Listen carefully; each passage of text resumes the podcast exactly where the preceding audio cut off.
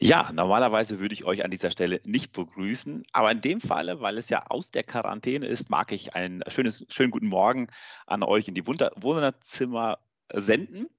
Und es ist schon interessant, unten höre ich noch das Lied äh, singen, hier bin ich schon am Reden, deswegen liebe Grüße dort unten ins Wohnzimmer. Und auch euch allen. Apropos das Lied. Ähm, ja, der, dieser Satz in dem Lied von der Krippe bis zum Tod am Kreuz auf Golgatha sind Worte, die diese Predigt äh, prägen werden tatsächlich. Hm, ich habe das gar nicht vorher gehört, habe das gerade jetzt mitgehört und habe gedacht, ja, und wie passend ist das denn eigentlich? Denn äh, das ist etwas, was mich wirklich auch äh, bewegt hat in diesen äh, letzten Tagen äh, bei der Vorbereitung in der Quarantäne, wie das gerade momentan so aktuell ist. Gut, ähm, ich habe ähm, in dem Falle auch tatsächlich eine PowerPoint mitgebracht und äh, mag damit starten, euch einen Slogan zu zeigen. Naja, viele von euch werden ihn vermutlich kennen. IKEA. Wer war schon nicht dort, oder? Und ähm, eine, ein Satz äh, in dieser Werbung von IKEA hat einfach eine ganze Generation geprägt. Und äh, der Satz lautet, wohnst du noch oder lebst du schon? Ähm, wohnst du noch oder lebst du schon? Ein Satz, der äh, ja viele, viele Werbeclips und so weiter äh, geprägt hat. Und gleichzeitig ist damit auch so eine Art der Wegwerfgeneration entstanden. Es geht letztlich darum, du kannst es schön haben, ohne dich fürs Leben festzulegen. Ein neuer Lebensabschnitt, neue Einrichtung. Eine Einstellung, die nicht nur bei der Einrichtung, beim Ambiente-Einzug gehalten hat. Ein Job reicht nicht mehr für lebenslang. Äh, hier wird gewechselt. Ja, der Lebenspartner wird gewechselt. Werte werden ausgetauscht. Das wird als die neue Normalität bezeichnet. Hauptsache nicht festlegen. Festlegen, das wirkt altmodisch oder gar unbeweglich. Wohnen ähm, ist das Stehen geblieben, langweilig, Leben zweiter Klasse. Leben ist das Neue. Leben ist die neue Einrichtung laut IKEA. Das ist das neue Hip, das ist cool, das ist Lifestyle, das ist up-to-date. So lebt man heute. Doch, ist das wirklich das Leben? Ist das wirklich Qualität? Zumindest die Bibel definiert Leben völlig anders in 1. Johannes 1, ab Vers 1 steht, was von Anfang an war, was wir gehört, was wir mit unseren Augen gesehen, was wir angeschaut und unsere Hände betastet haben vom Wort des Lebens. Und das Leben ist offenbart worden. Und wir haben gesehen und bezeugt und verkündigen euch das ewige Leben, das bei dem Vater war und uns offenbart worden ist. Was wir gesehen und gehört haben, verkündigen wir auch euch, damit auch ihr mit uns Gemeinschaft habt. Und zwar in uns ist unsere Gemeinschaft mit dem Vater und mit seinem Sohn Jesus Christus. Hm, Johannes sagt, und Johannes hat es ja erlebt, Johannes sagt, Gott ist das Leben. Jesus ist das Leben. Und wer Gemeinschaft mit ihm hat, das bezeichnet die Bibel als das Leben. Umgekehrt können wir sagen, außerhalb dieser Gemeinschaft äh, mit Jesus, mit Christus, bezeichnet die Bibel als den Tod. Ähm, in Vers 2 steht und äh, neue Genfer Übersetzung setzt, übersetzt es mit, ja, das Leben ist erschienen, das können wir bezeugen. Wir haben es gesehen und wir verkündigen es euch. Das ewige Leben, das beim Vater war und unter uns erschienen ist. Also Johannes sagt, das ewige Leben, das ist das Leben. Ja, was ist Leben? Ewiges Leben ist das Leben. Und wo ist es? Ja, es war beim Vater und wir haben es gesehen. Uns ist es erschienen in Jesus Christus. Ja, wenn man da nochmal genau drauf schaut, dann ähm, stellt man fest, okay, schon damals bei der Schöpfung, in 1. Mose, als ähm, Adam und Eva gefallen sind, da sagt Eva äh, der Schlange, ähm, Gott hat gesagt, ihr sollt nicht davon essen und sollt sie nicht berühren, damit ihr nicht sterbt. Okay, Vorher waren sie im Leben. Der Tod kam mit dem Einbruch der Sünde. Und damit lebt die Menschheit nun von Generation zu Generation. Seither ist der Mensch sterblich geworden. Man könnte auch übersetzen, er ist tot geworden. Und das Sterben ist nicht nur das Ende. Das Sterben hier auf der Erde ist nicht das Ende. Wir ähm, hören momentan von hoher Sterblichkeit. Ähm, auch wenn es ganz besonders die Menschen äh, betrifft, die in Altenheimen sind. Und doch ist die Sterblichkeit gerade aktuell hoch. Aber die Bibel sagt, das ist nicht das Sterben. Das ist das Ableben hier auf der Erde, aber das ist nicht das wirklich, was, was mit Sterben gemeint ist. Denn in Hebräer 9, Vers 27 lesen wir, und wie es den Menschen bestimmt ist, einmal zu sterben, danach aber das Gericht. Aha, Okay, also sterben müssen alle Menschen. Dieses hier und heute auf der Erde zu sterben ist etwas, was normal ist. Das ist Gesetz. Es ist Gesetz, den Menschen einmal zu sterben. Aber was folgt danach? Danach folgt das Gericht, sagt Hebräer äh, Kapitel 9. Und Johannes äh, im Johannesevangelium ergänzt in 3 Vers 19, dies aber ist das Gericht, dass das Licht in die Welt gekommen ist und die Menschen haben die Finsternis mehr geliebt als das Licht, denn ihre Werke waren böse, steht hier. Jeder Mensch hat gesündigt und ist damit ein Sünder. Der Text sagt, die Werke sind es. Die Werke, die waren böse. Das heißt, dort wurde sichtbar, dass der Mensch ein Sünder ist. Jeder Mensch ist ein Sünder. Und das bedeutet, jeder Mensch hat den Tod verdient. Jeder Mensch ist des Todes. Damit ist nicht nur das Leben und der Tod hier auf diesem Planeten gemeint, das habe ich gerade gesagt, denn damit geben sich viele zufrieden.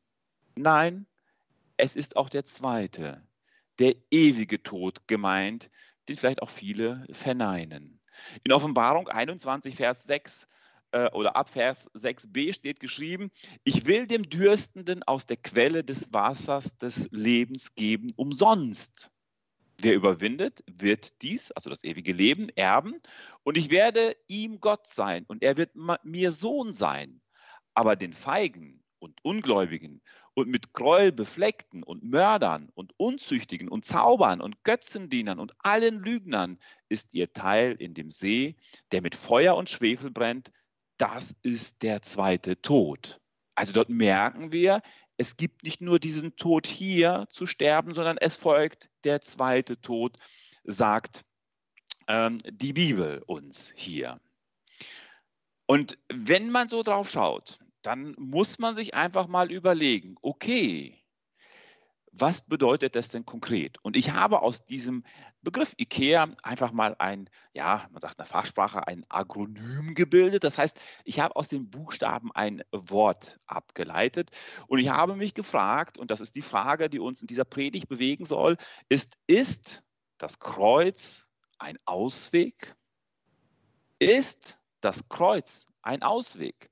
Wenn wir merken und wenn wir das für richtig und für wahr halten, was die Bibel uns sagt über das Sterben und über das zweite Sterben und darüber gesagt, was ist denn das Leben konkret, dann dürfen wir uns die Frage auch stellen, ist denn das Kreuz ein Ausweg?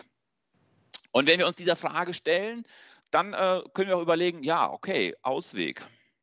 Also warum überhaupt? Also braucht es überhaupt einen Ausweg? Und geht das nicht vielleicht auch einfach so? wir sitzen doch irgendwie alle im gleichen Boot, oder? Oder wir können auch überlegen, naja, wer braucht denn den Ausweg konkret? Naja, die anderen vielleicht. Aber ich, ich bin doch gar nicht so schlecht. Mit mir ist doch an für sich alles in Ordnung. Anderen brauchen es doch viel dringender und ich bin doch ein guter Mensch. Okay? Nachvollziehbar. Und ich glaube, dass das auch ähm, eine Sichtweise ist, die viele andere Menschen auch teilen. Und daher habe ich euch etwas mitgebracht.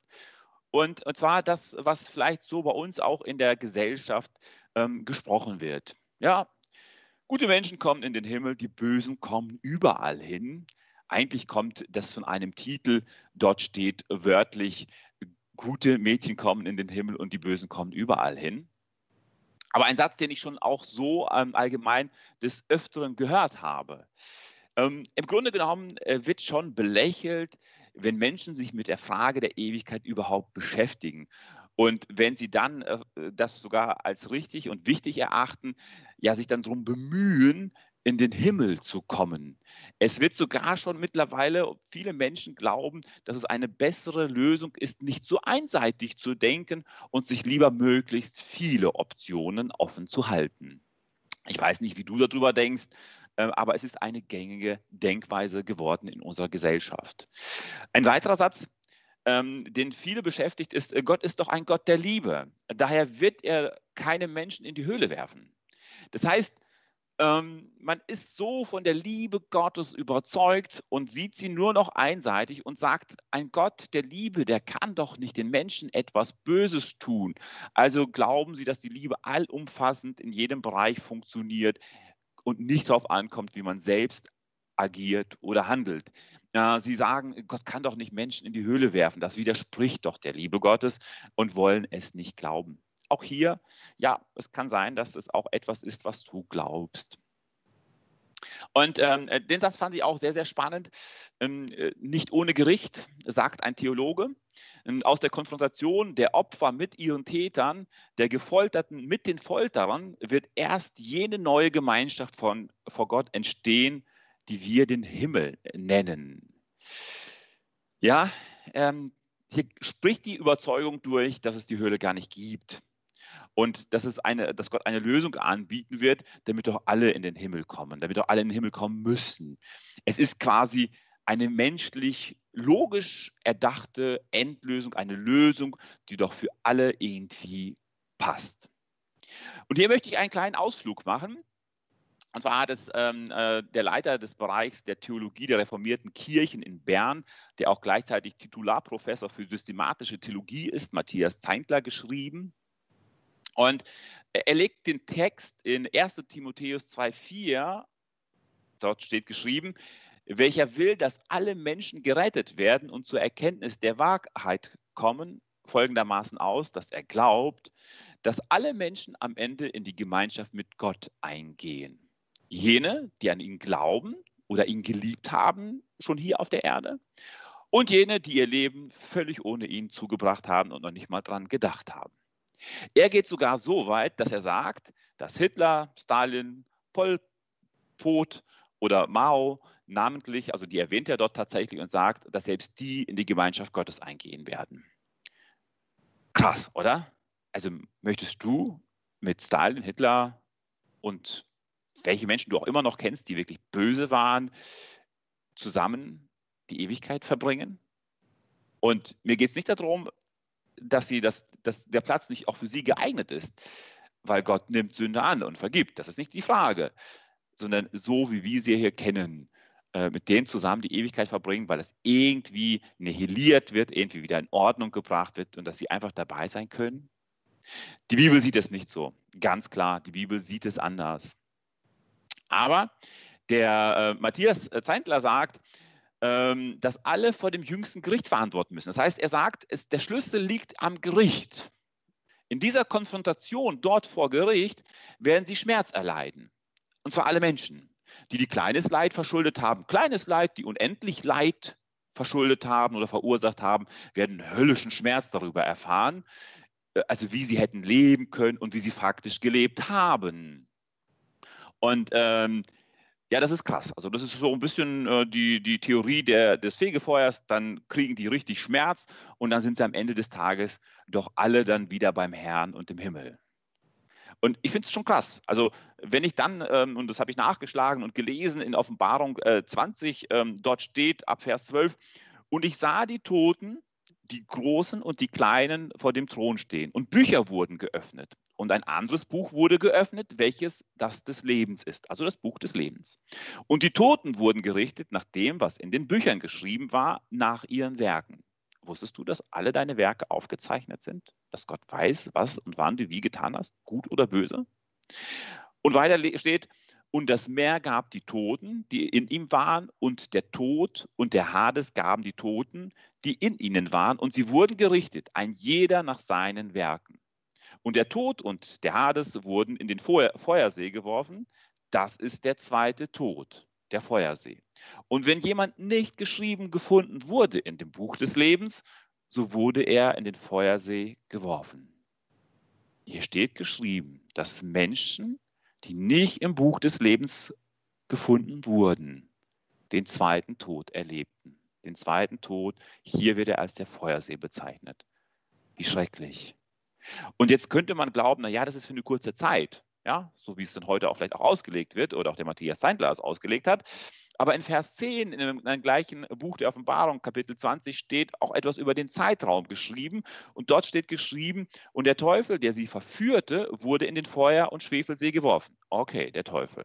Und weiter, und sie werden Tag und Nacht gepeinigt werden, von Ewigkeit zu Ewigkeit. Oder übersetzt, von Zeitalter zu Zeitalter. Also ohne Ende.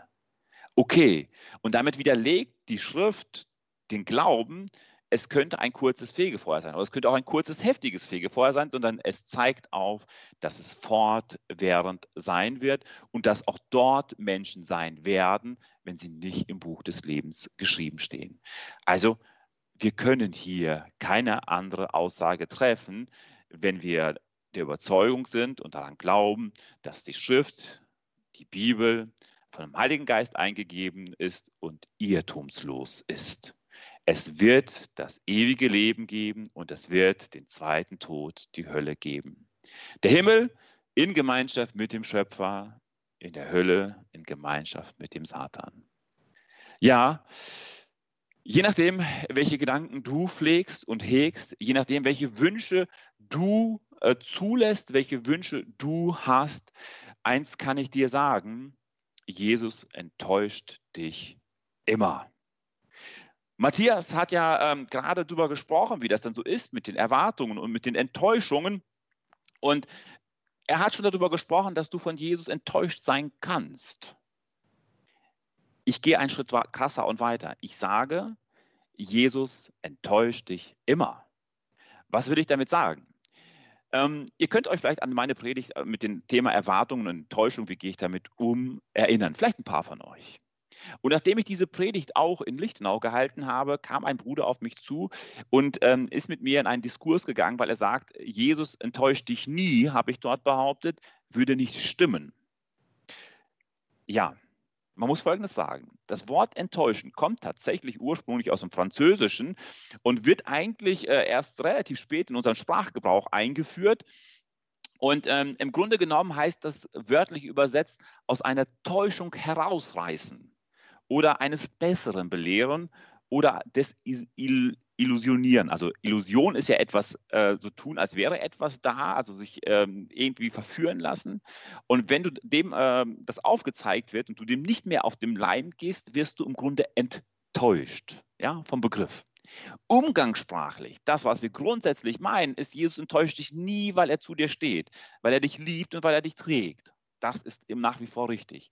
Aber je nachdem, welche Illusionen du über die Ewigkeit hast und wie das klappen kann, ohne dass du mit Jesus lebst, da kann ich dir nur eins sagen, Jesus enttäuscht dich. Er enttäuscht dich immer. Er löst deine Täuschung auf ähm, und besser jetzt als zu spät. Jesus will nicht, dass du getäuscht bleibst, dass du dich irrst, dass du in die Irre gehst. Und hier möchte ich heute ansetzen, hier möchte ich äh, dir helfen, hier möchte ich mit dir darüber reden, wie Gott ist. Denn das ist wichtig, dass wir verstehen, wie Gott ist äh, und dann du verstehen kannst, warum du eine persönliche Entscheidung treffen musst und auch wirst. Das kann ich dir versprechen. Du triffst immer eine Entscheidung. Ja, wenn du keine Entscheidung treffen willst und du glaubst, du könntest den Stream abschalten, dann müsstest du keine Entscheidung treffen, ist falsch weil du triffst immer in deinem Leben Entscheidungen und du wirst sie nicht von dir schieben können. Und wenn wir uns damit beschäftigen wollen, wie Gott ist, mag ich auf folgende Punkte draufschauen. Also für mich mit dir zusammen zu klären, was bedeutet es, wenn Gott heilig ist? Was bedeutet es denn, wenn Gott zornig ist? Was bedeutet es denn, wenn Gott Liebe ist? Und was bedeutet es auch, dass Gott gnädig ist? Hier würde ich gerne mit dir ansetzen und tatsächlich dort starten, wo der Start vom Prinzip ist und uns mal Gottes Heiligkeit anschauen. Also ich mag ein Wort hier schon mal reinsetzen. Gott ist definitiv absolut rein. In äh, Habakkuk, äh, das ist einer der kleinen Propheten, da steht in 1 Vers 13, äh, und das wird über Gott geschrieben, du hast zu reine Augen, um Böses mit ansehen zu können, und Verderben vermagst du nicht anzuschauen. Gott hat kein Gefallen am Bösen. Gottes Augen sind zu rein, dass er das mit ansehen mag und kann und will. Auf der anderen Seite bedeutet es auch, dass Gott Böses nicht übersehen kann. Also was uns Menschen ja häufig gelingt, aber Gott kann Böses nicht übersehen. Er kann auch nicht gemeinsame Sache machen mit Unreinem, mit etwas Schlechtem und Bösen. Er kann keine Gemeinschaft mit Sünder und Sündern haben. Ja, ich sage das ganz bewusst, weil Gott hasst Sünde und liebt den Sünder, den Menschen. Aber Gott kann keine Gemeinschaft mit der Sünde und auch dem Sündern haben. Und wir kommen später darauf, deswegen muss der Mensch den Status als Heiliger, als Gerechter haben, damit dies überhaupt erst möglich sein kann. Also, Gott ist absolut rein. Und ähm, das belegen tatsächlich viele Bilder, viele Metaphern in der Bibel.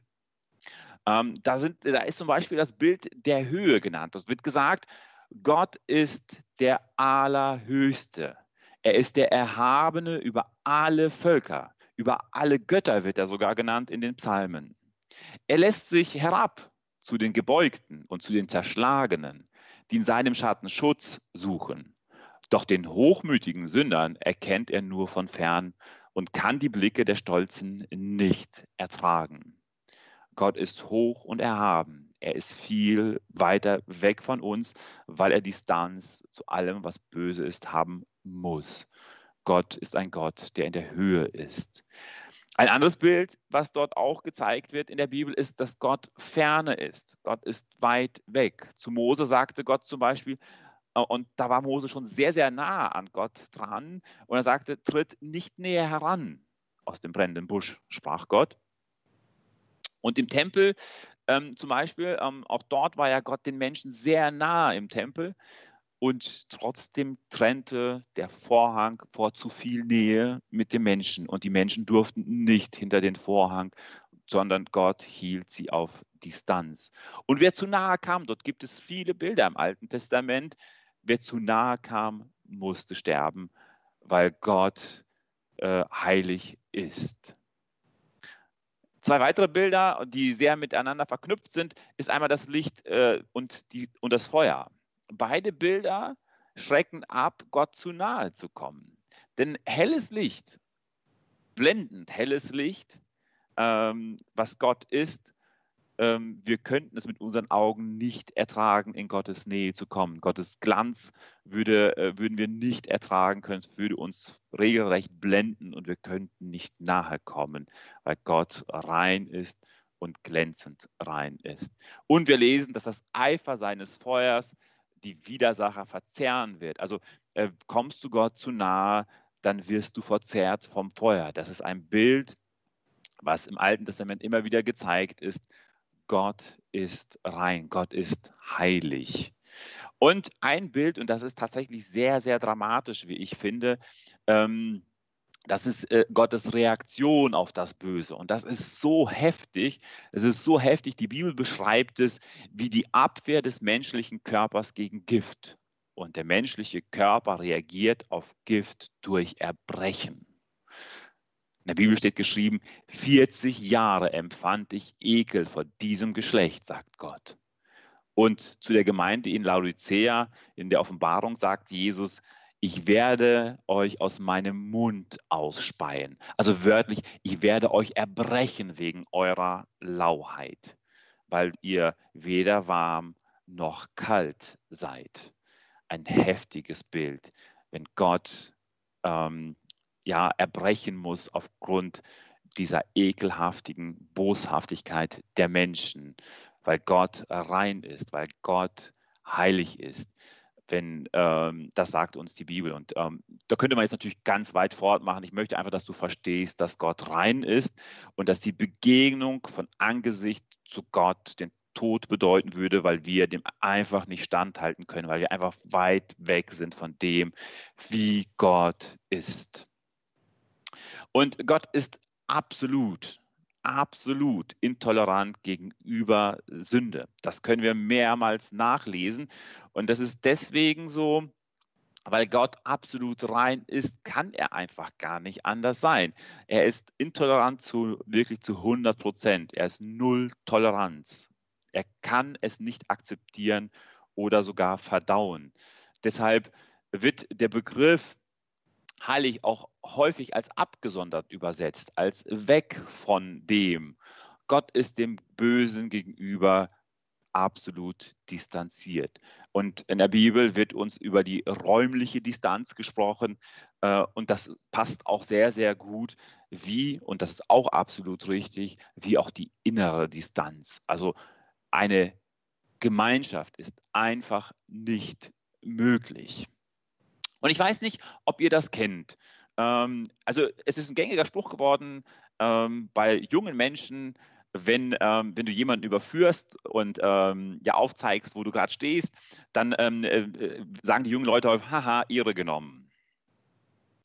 Ich weiß nicht, ob ihr den Begriff kennt. Aber äh, das ist Sündigen. Sündigen heißt im Grunde Gott etwas wegnehmen, was ihm gehört.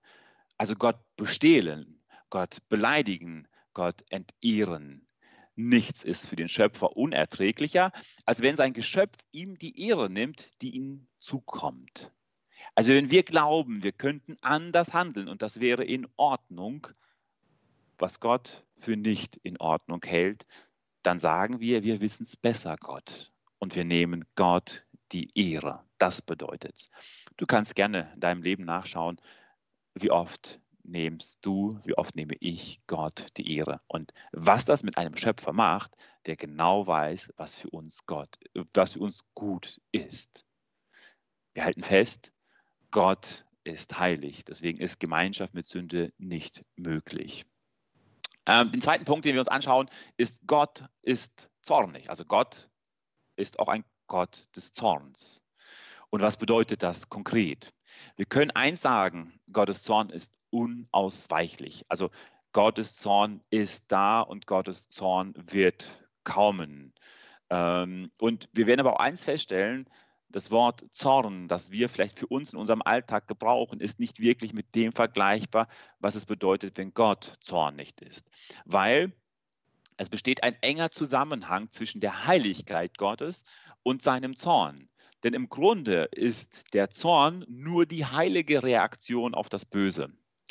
Äh, und somit ist der Zorn eben auch unausweichlich.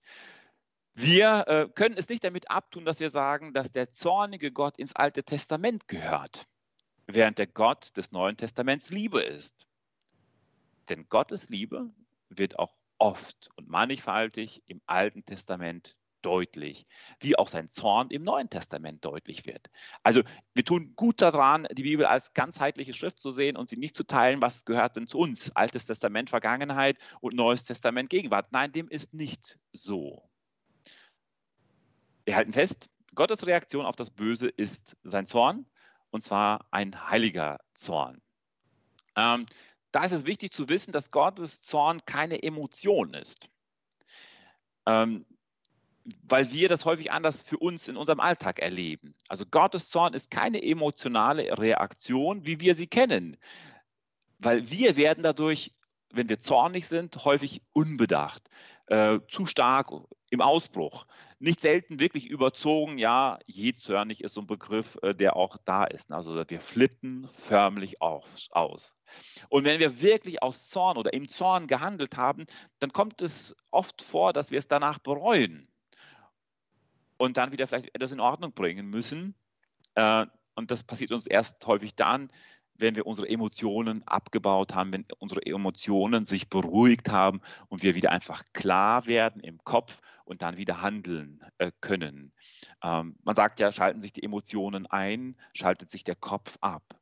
Aber Gottes Zorn ist anders. Sein Zorn ist prinzipientreu und beherrscht. Ja, also Gott flippt nicht aus dabei, sondern das beruht auf Prinzipien. Und deswegen ist Gottes Zorn auch nicht emotional oder unkontrolliert, sondern Gottes Zorn ist eine beständige und entschiedene Gegnerschaft, die sich nur am Bösen entzündet und sich dessen, in dessen Verdammung ausdrückt. Das heißt, ähm, Gott kann gar nicht anders als entschieden gegen das Böse vorzugehen. Und zwar dauerhaft. Ähm, und das müssen wir wissen einfach.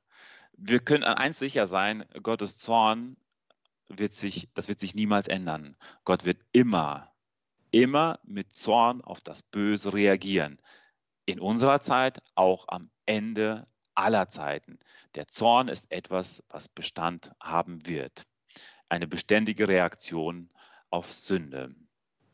Ja, der moderne Mensch heute ähm, die, oder dem modernen Menschen heute sind diese Gedanken fremd geworden, ja, so über Gott zu denken. Die Art von Gott, den die meisten Menschen heute angenehm wäre, der würde über unsere Übertretung einfach gelassen drüber hinwegsehen, der würde unsere Übertretung gelassen, tolerieren, er würde einfach sanft sein, freundlich, entgegenkommend und hätte keinerlei heftige Reaktionen. Das sind eher die Bilder des modernen Menschen über Gott. Doch Tatsache ist, dass Gott nicht in der, Gegen, äh, nicht in der Gegenwart von Sünde sein kann. Die Sünde wird ihn entweder abstoßen oder die Sünde wird verzerrt werden oder der Mensch äh, wird abgestoßen werden oder verzerrt werden, wenn sie ihm zu nahe kommt. Gott hat keine Gemeinschaft mit Sünde. Das wird auch in der Zukunft nicht gehen. Falls du diesen Gedanken hegst, verabschiede dich davon. Das wird es nicht geben. Zusammenfassend möchte ich sagen, Gottes Heiligkeit entlarvt die Sünde. Ja, an, an Gottes Heiligkeit wird einfach sichtbar, was Sünde ist, was die Abweichung von seiner Normalität ist. Und Gott kann Sünde nicht tolerieren. Das ist die Wahrheit. Gott kann kein, kann kein Auge zudrücken. Jeder Mensch ist betroffen. Und daher glaube ich, dass jeder Mensch einen Ausweg braucht. Also wenn wir uns der Frage stellen, wer braucht denn nun einen Ausweg? Jeder Mensch braucht einen Ausweg. In Römer 3 steht, alle sind abgewichen. Sie sind allesamt untauglich geworden. Da ist keiner, der Gutes tut. Da ist auch nicht einer. Kein Mensch kann oder konnte eine Lösung anbieten. So gern sie es auch tun würden, wenn es vor allem klar wird, dass wir einen Ausweg brauchen. Jeder Mensch braucht einen Ausweg, weil jeder Mensch vor Gott schuldig geworden ist. Ja, solange wir hier auf diesem verseuchten, kaputten Planeten wohnen, gibt es nach außen zwar keinen sichtbaren Unterschied, weil du kennst Menschen, die gehören nicht zu Jesus und auch sie sind gute Menschen. Und du kennst Christen, auch sie sind gute Menschen. Du kennst es aber auch genauso gut umgedreht. Auch unter Christen gibt es Menschen, die Böses tun. Wir tun alle mal auch Böses. Genauso wie es auch Menschen gibt, die nicht zu Jesus gehören und auch Böses tun. Nach außen hin erstmal nicht immer ein Unterschied zu sehen. Und die Frage, die alles entscheidende Frage ist, wohnst du noch oder lebst du schon? Wohnst du auf diesem Planeten, wo deine Zeit begrenzt ist? Oder lebst du schon mit Jesus Christus, wo dein Leben Ewigkeitsbestand hat? Ist der Tod für dich aktuell etwas, wo du sagst, das ist endgültiges? Es kommt darauf an, was ich hier tue. Also lebe den Tag, als wäre es dein letzter. Genieße es, solange es geht. Oder hast du Angst vor dem Tod? Oder weißt du und ernst und fühlst du, dass dann noch nicht alles vorbei ist?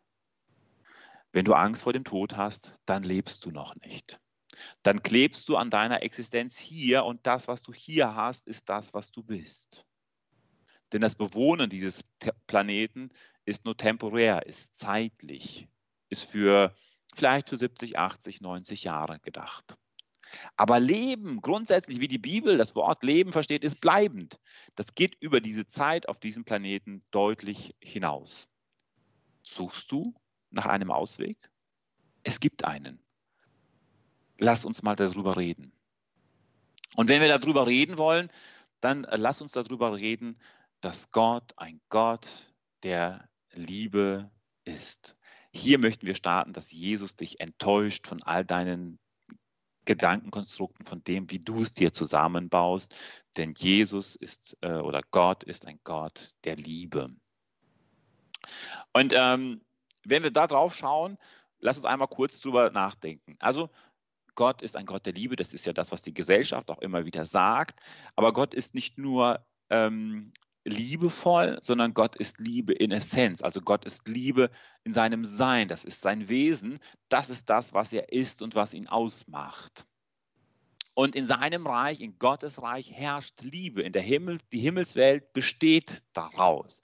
Das ist das, wo Gott und wie Gott ist. Und mit dieser Liebe liebt Gott auch die Menschen, die er gemacht hat. Es liebt Gott die Menschen, die er gemacht hat, die auch von ihm auch abgewichen sind. Denn der, einer der bekanntesten Verse in der Bibel, in Johannes 3,16, dort heißt es, denn so hat Gott die Welt geliebt, dass er seinen eingeborenen Sohn gab. Und das feiern wir nächste Woche. Gott gibt seinen Sohn. Und das hat aber einen Grund. Ja? Denn ähm, hier ist nämlich der Punkt, und da steht das Wort damit, damit jeder, der an ihn glaubt, nicht verloren geht, sondern ewiges Leben hat. Gott gibt seinen Sohn, damit jeder, der glaubt, ewiges Leben hat. Also nicht jeder Mensch, sondern jeder, der glaubt, der hat ewiges Leben. Es ist also schon mal ein Unterschied. Und Gottes Liebe ist äh, persönlich, also es geht an jeden. Und hier passt auch der, der Vers, den, äh, den ich vorhin schon einmal zitiert habe aus 1 Timotheus 2,4 welcher will, dass alle Menschen gerettet werden und zur Erkenntnis der Wahrheit kommen. Gott ist daran äh, interessiert, dass du persönlich die Liebe Gottes erfährst. Er möchte, dass du persönlich zur Erkenntnis der Wahrheit kommst. Gott möchte, dass du gerettet wirst. Denn die Rettung des Menschen ist ein tiefer Ausdruck der Liebe Gottes zu den Menschen. Denn so sehr hat Gott die Welt geliebt. Doch Gott kann die Menschen nicht retten, indem er das Gesetz übertritt oder das Gesetz verurteilt oder verletzt, weil sein Gesetz, wie Gott ist, und das ist nicht das Gesetz des Mose hier gedacht, sondern einfach die Gesetzlichkeit, die in Gottes Reich herrscht, ähm, die uns zu Recht verurteilt, weil wir von Gott abgefallen sind, ähm, kann er nicht übertreten. Er kann es nicht einfach übertreten und sagt, ich drücke einfach mal jetzt mal ein Auge zu. Das geht nicht, weil Gott kann sich und wird sich niemals selbst betrügen. Dann wäre er nicht Gott, dann wäre er nicht vollkommen, dann wäre er nicht der Gott der Ferne und der Höhe und er wäre nicht der Gott, der rein ist. Die Unantastbarkeit dieses Gesetzes wird in dem bestätigt, dass einer die, äh, dafür bezahlen muss, dass einer die Strafe bekommt, dass einer sterben muss. Und das ist das Opfer. Jesus Christus wird Mensch und kommt zu uns, um sich für uns hinzugeben. Der Grund, warum Ungehorsam und das Böse zu Verurteilung führt, ist allerdings nicht, dass Gott ihr Gefangener wäre, sondern dass er ihr Schöpfer ist. Das müssen wir verstehen. Also Menschen glauben, dass äh, Gott ein Gefangener seiner selbst ist. Jetzt hat er erstmal sich rein und äh, liebevoll und all das gemacht, was, worüber wir schon gesprochen haben, dass er heilig ist. Und jetzt ist er in seinem Sel sich selbst geknebelt und gefangen. Das ist nicht so. Das ist eine perf äh, perfekte Gesetzlichkeit, wie es bei Gott funktioniert. Und er ist darin nicht gefangen. Gott kann nicht anders sein und er wird auch niemals anders sein. Und es kommt auch uns zugute, dass er so ist ist. Gott unterwirft sich nicht einem Gesetz, sondern sie ist seine Identität. Gott ist das Gesetz lebendig. Das müssen wir verstehen.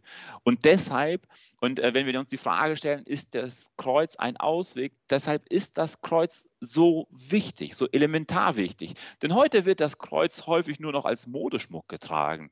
Doch lehnen die Menschen die Notwendigkeit des Kreuzes für sich persönlich ab. Das ist heute gängig geworden. Das Kreuz ablehnen ist Weihnachten ablehnen. Aber Weihnachten ist schön, das wollen Menschen haben. Gott wird Mensch, ist doch was Schönes. Aber das Kreuz ablehnen gleichzeitig. Wer das Kreuz ablehnt, lehnt Weihnachten ab und lehnt Gott ab. Er tritt die Liebe Gottes mit Füßen. Das ist das, was vorhin, wo wir vorhin drüber gesprochen haben. Das ist bestehlen, das ist entehren. Das waren die Begriffe, die wir dafür hatten.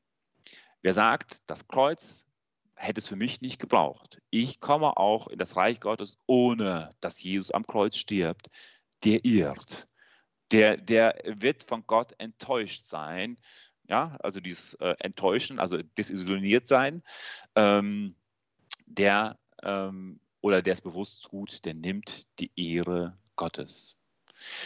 Das Leben Jesu war so gut, so rein, so heilig, so erhaben, dass sein Opfer im Tod am Kreuz, dass, das, dass sein Opfer am Kreuz so kostbar war, dass Gott es als fällige Wiedergutmachung seiner verletzten Ehre akzeptieren konnte.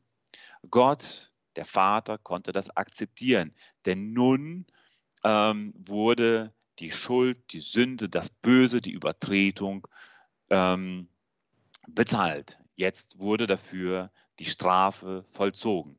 Und das ist wichtig, dass wir das verstehen, sonst wird das Kreuz für uns immer ein Problem sein. Und wir werden es als unnötig erachten, vielleicht sogar als Druckmittel oder emotionale Verpflichtung. Doch das ist überhaupt nicht das, was Gott will. Das ist auch überhaupt nicht so, sondern die Wiederherstellung der Ehre Gottes macht die Liebe zu den Menschen gerecht.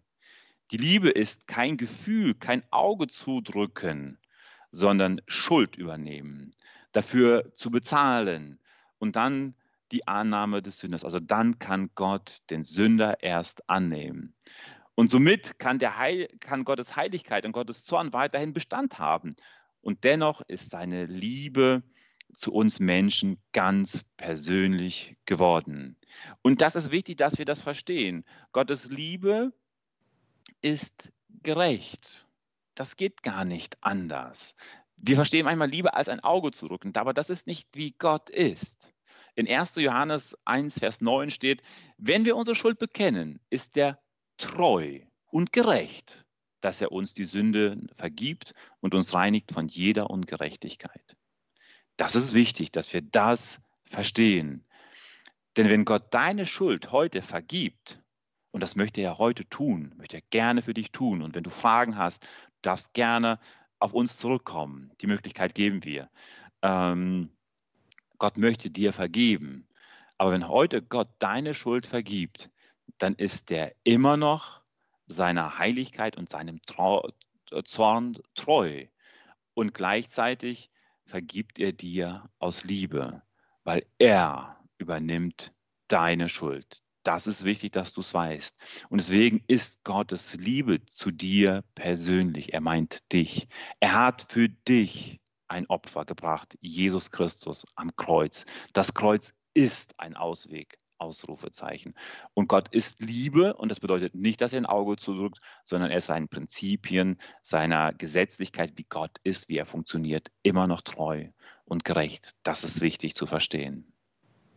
Bleibt nur eins, über, äh, über, Gottes Gnade zu sprechen. Und wir leben in der Gnadenzeit. Es ist eine besondere Zeit. Und ähm, Gnade ähm, und Gott kann ja nur gnädig sein, weil bezahlt ist. Ähm, und Gnade bedeutet nicht, wie wir das häufig verstehen, dass Gott tatsächlich dieses ne, Thema mit dem Auge, äh, mal ein Auge zudrückt und einfach mal drüber hinweg sieht. Äh, das ist es nicht, sondern die Schuld, die Entehrung wurde bezahlt. Deswegen kann Gott gnädig sein. Deswegen ist er ein Gott der Gnade. Somit ähm, ist die Gnade ein, ein Ausdruck des, äh, des persönlichen Geschenkes. Also Gott möchte dir ein Geschenk anbieten.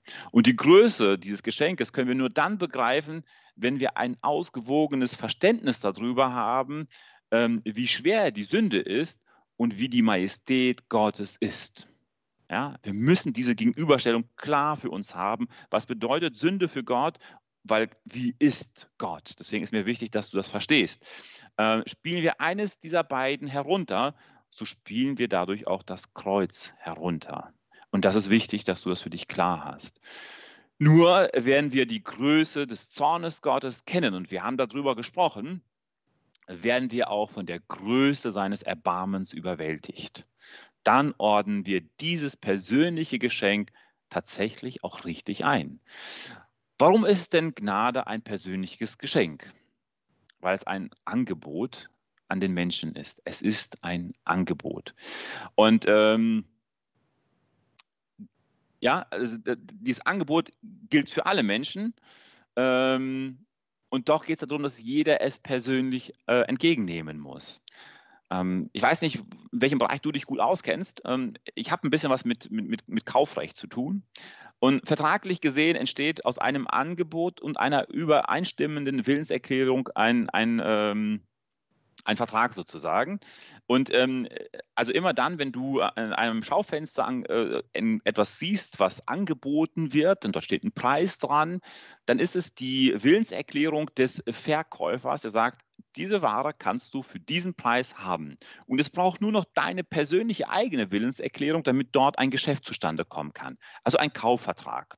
Ja, du unterschreibst das nicht immer im Vertrag, aber das passiert im Hintergrund vom Prinzip. Und ähm, das ist das, was, was Gnade hier in dem Moment ist. Es ist ein einseitiges Angebot von unserem Schöpfer Gott.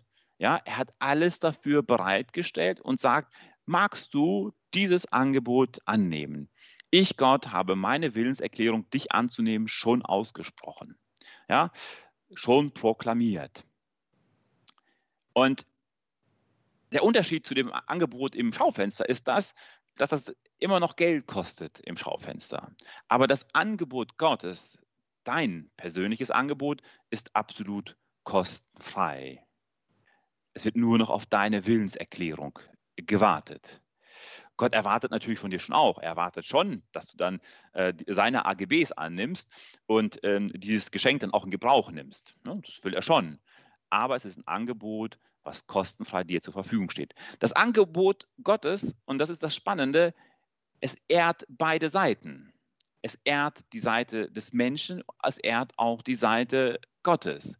Sie ehrt die Seite des Menschen deswegen, weil es dem Menschen die persönliche Verantwortlichkeit für das eigene Handeln bestätigt. Also du bist keine Marionette. Gott hat dich so gemacht, dass du frei entscheiden kannst. Und jetzt liegt die Entscheidung aber auch bei dir selbst. Also du darfst deine persönliche Willenserklärung machen. Du darfst Ja sagen, ich will. Das musst du allerdings auch selbst. Wenn du kein Ja hast, bleibst du bei deinem Nein. Es ist auch eine Entscheidung. Ja? Und sie ehrt natürlich Gott, den Schöpfer, ähm, weil es seinen moralischen Charakter bestätigt. Äh, Gott überstülpt dir nichts, er zwingt dich nicht, er lässt dich bei deinem freien Willen, obwohl er dein Schöpfer ist. Er durchaus kann. Also dieses persönliche Geschenk Gottes, das Angebot an dich selbst, ist äh, für beide Seiten gut und richtig und genauso gedacht. Du darfst entscheiden. Wie sieht es bei dir aus damit? Ist das Angebot für dich interessant? Magst du es annehmen? Ja? Denn eins ist klar, dieses Angebot ist aktuell gültig. Allerdings ist es auch zeitlich begrenzt. Also das kennst du im Schaufenster auch. Dann wird es mal wieder ausgetauscht, ist was anderes oder die Ware ist alle und dann gibt es vielleicht ein anderes Angebot. Dieses Angebot Gottes ist zeitlich begrenzt, sagt die Bibel ähm, im doppelten Sinne. In Hebräer 9, Vers 27 steht, und wie es den Menschen bestimmt ist, einmal zu sterben, danach aber das Gericht. Also unser Leben ist begrenzt. Und damit ist natürlich auch die Zeit der Entscheidung begrenzt. Solange wie du lebst, darfst du entscheiden. Das ist die Variante 1. Du weißt, dass dein Leben zeitlich ist. Und zum anderen muss man auch ganz klar sagen, hat auch unser Globus, unsere Erde ein Verfallsdatum. In Markus 13:31 steht, denn der Himmel und die Erde werden vergehen. Meine Worte aber werden nicht vergehen. Wir wissen, dass unser Globus ein Verfallsdatum hat. Es wird ein Ende dieser Zeit geben. Und damit wird auch die Zeit der Gnade verstreichen. Diese, Zeit, diese Tatsache, über die ich jetzt gerade rede, sollen dir keinen Druck machen, sollen, sondern sollen dich viel mehr darüber aufklären, was es zu bedenken gibt. Also es soll dir klar werden, was du zu bedenken hast. Zeitlich ist die Annahme begrenzt, zumal du von all diesen Eventualitäten äh, mitrechnen solltest. Also, wie lange wohnst du überhaupt noch auf der Erde? Was ist eigentlich mit morgen? Weißt du das schon? Merkst, die Zeit ist etwas, was begrenzt ist. Wir wissen es alle. Nun, ich mag noch äh, jetzt zusammenfassen und zum Schluss auch kommen. Ähm, ist das Kreuz nun ein Ausweg? Für mich schon. Für mich ist das Kreuz der Ausweg. Ich wüsste keinen anderen. Was bedeutet es, und das ist so wertvoll zu wissen, dass für mich bereits alles bezahlt ist. Der Weg ist frei. Gleichzeitig ist es aber auch, dass wir wissen dürfen, und dass es auch etwas ist, was bleibt, die Heiligkeit und der Zorn Gottes bleiben für immer bestehen. Gott wird sich niemals ändern, auch wenn wir Menschen das vielleicht verlangen. Auch wenn Menschen das verlangen, dass Gott sich ändert und nur noch Liebe ist, das ist so nicht, weil Gott dann nicht Gott wäre. Seid ihr darüber total im Klaren. Du darfst dir ähm, der persönlichen Liebe Gottes sicher sein. Und er bietet dir dieses Geschenk seiner Gnade an. Ähm, es ist ein ganz persönliches Geschenk. Du musst für dich entscheiden, wie ist denn meine Antwort darauf. Er erwartet, dass du es ganz persönlich annimmst. Er zwingt nicht. Also es ist nicht diese Erwartung, du musst, sondern er bietet es dir an, ganz persönlich. Aber wenn du es haben willst, musst du es persönlich annehmen. Das ist die Voraussetzung. Ansonsten nimmst du Gott die Ehre. Ansonsten nimmst du das Kreuz nicht ernst.